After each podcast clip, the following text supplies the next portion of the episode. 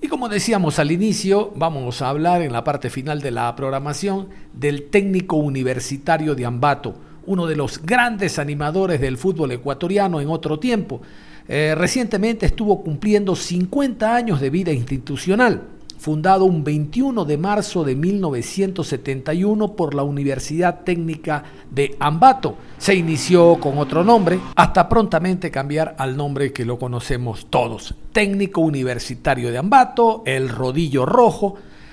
Creo que, y sin temor a equivocarme, por el tiempo que tenemos en esta profesión, el técnico universitario es el equipo más popular de la ciudad, este es el verdadero ídolo, aun cuando el Macará adjudicó en su etiqueta ídolo ambateño, ídolo celeste, pero es el técnico universitario, el equipo incluso que le ha dado mayor cantidad de glorias al centro del país, dos veces vicecampeón, recuerdo la última acompañando al Barcelona después de esa final perdida en el estadio 9 de mayo de la ciudad de Ambato, aquel recordado 3 por 0 del Barcelona con la famosa chilena de Panor y en el arco estuviera Ramón Sousa Duarte, quien falleciera casualmente el jueves de la semana pasada.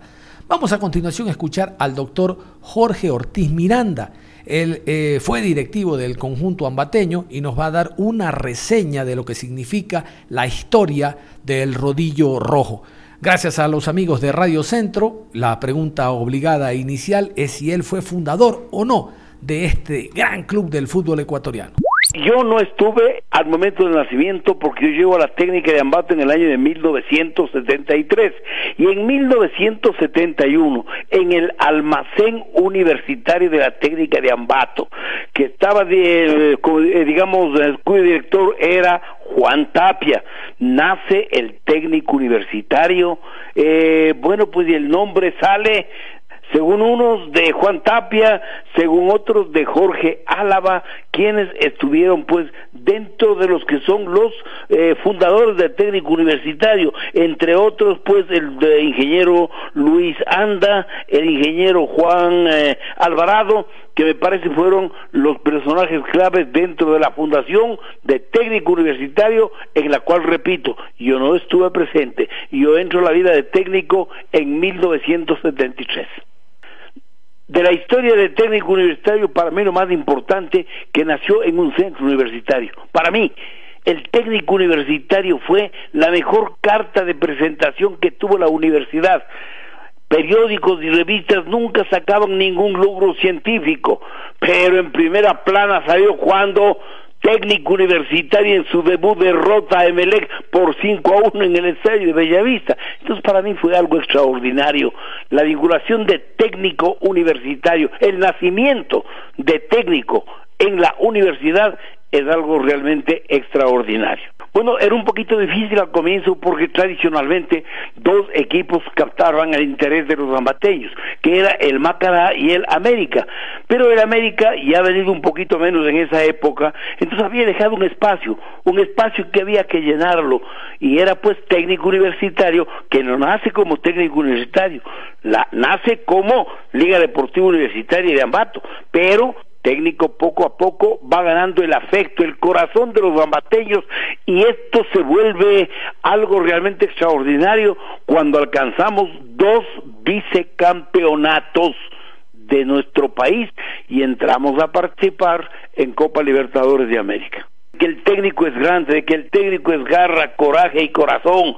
Como yo decía alguna vez cuando alguien me preguntó, ¿y hasta cuándo rojo? ¿Hasta cuando el infierno deje de ser colorado? Una réplica a lo del cielo del equipo macareño, ¿no es cierto? Pero en todo caso el hincha debe recordar los momentos de gloria de técnico universitario. El verdadero hincha, no fanático, no me gustan los fanáticos, el verdadero hincha debe estar en las buenas, en las malas y en las pésimas y sacarle adelante, sacarle adelante porque el técnico es un equipo de que posiblemente tiene ha tenido momentos bajos indiscutiblemente, pero siempre hasta el momento nadie ha igualado en nuestra provincia los dos vicecampeonatos del equipo rojo y blanco que nació en la ciudadela de Ingaurco, en los predios de la Universidad Técnica de Ambato. Nacimos grandes ya que apenas comenzamos, yo nunca me puedo olvidar, cuando en el año de 1976, el 6 de diciembre, de 1976 vamos a jugar en Quito con el Deportivo Quito del ascenso a la A. Y ganamos, pues, y ganamos en Quito. Y desde la cancha de Quito se convirtió en algo como que si fuese nuestro. Y a rendón seguido el año siguiente ya somos vicecampeones del Ecuador. Yo recuerdo cuando en el año de 1900, eh, cuando salimos a la categoría A en 1977, 77 era vicerrectorio, tuvimos una reunión en el vicerrectorado de la universidad y allí estuvo John Abud, que era el principal de una de las radios del país, estuvo Patricia de Mundo, que recién nacía pues al ámbito deportivo en nuestra provincia de Tungurahua. Y recuerdo cuando negociábamos la parte económica, ya se habló, pero hubo un jugador que dice, bueno, ¿Y cuánto nos van a dar si clasificamos a Copa Libertadores? ¿Quién era el que preguntó? Miguel Jiménez. Se rieron todo el mundo. Se rieron, pensaron que era una broma. Y hoy está bien. Me parece correcto porque técnico no van a ser con equipo tobogán. Esa era mi ilusión, la nuestra, pues, de todos. Vamos a ser grandes. Y efectivamente negociamos los premios y llegamos a Copa Libertadores de ese año nació grande, no tuvimos infancia, nacimos grandes. A nivel de dirigentes recuerdo Juan Tapia, Jorge Álava, que después fue oficial de la Marina, el ingeniero Luis Anda, eh, Panchito Mosquera, recientemente fallecido, eh, Gonzalo León, que fue otro de los gerentes buenos que tuvimos, le tenemos a Hernán Ortiz también, recientemente fallecido, Hernán Arellano, nuestro presidente extraordinario Mario Vázquez Cobo, tenemos al doctor Eduardo Pazniño, el ingeniero Bolívar Hidalgo, el ingeniero Alex de la Torre que está allí, pero desde cuando fue jugador hasta cuando fue dirigente y todo lo demás. Está Holman Arellano, está José Los Ruiz, está el negrito Burbano, así lo conocemos, Carlos Burbano, está el gato Ramírez, todos ellos, eh, José Luis Molina, el, eh, Jorge Luis Flores, Copete Flores, todos ellos estuvieron pues en la dirigencia de técnico universitario. Me incluyo aquí sí desde el 73, porque después estuve como vicerrector de la técnica de Ambato. A nivel de, de entrenadores, ¿cómo olvidar que aquí comenzó Luis Amaluisa? Del Macará fue entrenador del técnico. Galo Castillo fue entrenador del técnico, el Tuerzo Castillo.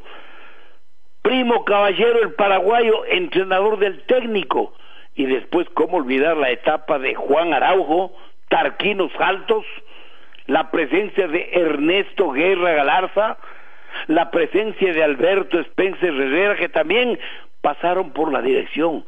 Y a nivel de futbolistas, bueno, imagínense una, una alineación, Ramón Sousa Duarte en el porte, en la extrema defensiva, Erazo, Guevara, Russo y Paredes, Julito Paredes, el rey de la general, en el medio campo, Burbano, Welford Párraga, le teníamos al paraguayo Riveros, y adelante, eh, Aguirre, el pedadito Repeto, Armoa, el polaco Bustos, le tenemos a Miguel Ángel Jiménez y otros futbolistas extraordinarios como Lucho Cajas, Carlos Mera, le tenemos a Escalice, a Muletales, bueno, pues todos ellos han hecho la gloria de técnico universitario. No puedo olvidarme del Chino Silva, Chino Silva que comenzó pues eh, eh, en este aguatero, de, bueno, qué sé yo, la compañía de terno de técnico